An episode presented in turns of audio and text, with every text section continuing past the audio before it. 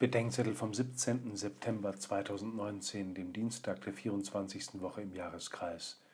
Lukas 7, 11 bis 17. Bei jeder Beerdigung denke ich mir, das ist unser aller Weg, dem Grab entgegen. Früher war mir dieser Weg noch weit, zwischendurch schien er mal erschreckend absehbar. So oder so, wir sind auf dem Weg ins Grab, unaufhaltsam. Außer im Nein vor der Stadt kommt der Menschenmenge um Jesus ein Beerdigungszug entgegen.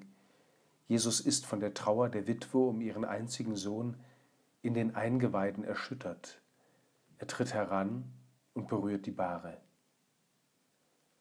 Der unaufhaltsame Zug bleibt stehen, weil einer an die Trage des Toten und damit an die Trägerschaft des Todes rührt. Es ist, als hätte sich Jesus der Todesdynamik der Welt in den Weg gestellt.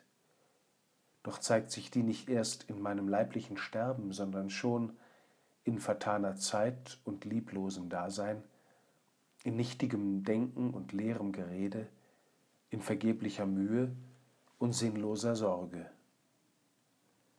Dann spricht Jesus den Toten an, ich sage dir, steh auf.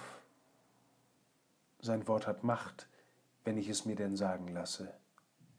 Im Tod erweist sich diese Macht österlich an Leib und Seele. Im Leben zeigt sie sich in erfüllter Zeit und liebender Tat, im redlichen Denken und guten Wort, in der Mühe, die sich lohnt und der Sorge um das, worauf es ankommt. Wie der Mutter den Sohn gibt er uns die Lebendigkeit des Lebens zurück. Zuvor ist Jesus diesen Weg ins Grab erst selbst noch gegangen. In Nein zeigt sich, was er tut, in Jerusalem zeigt sich, wer er ist. Der Auferstandene tritt an uns heran und rührt an den Tod in uns. Der kann jetzt machen, was er will. Wir sind ins Leben gerufen, über das er keine Macht mehr hat.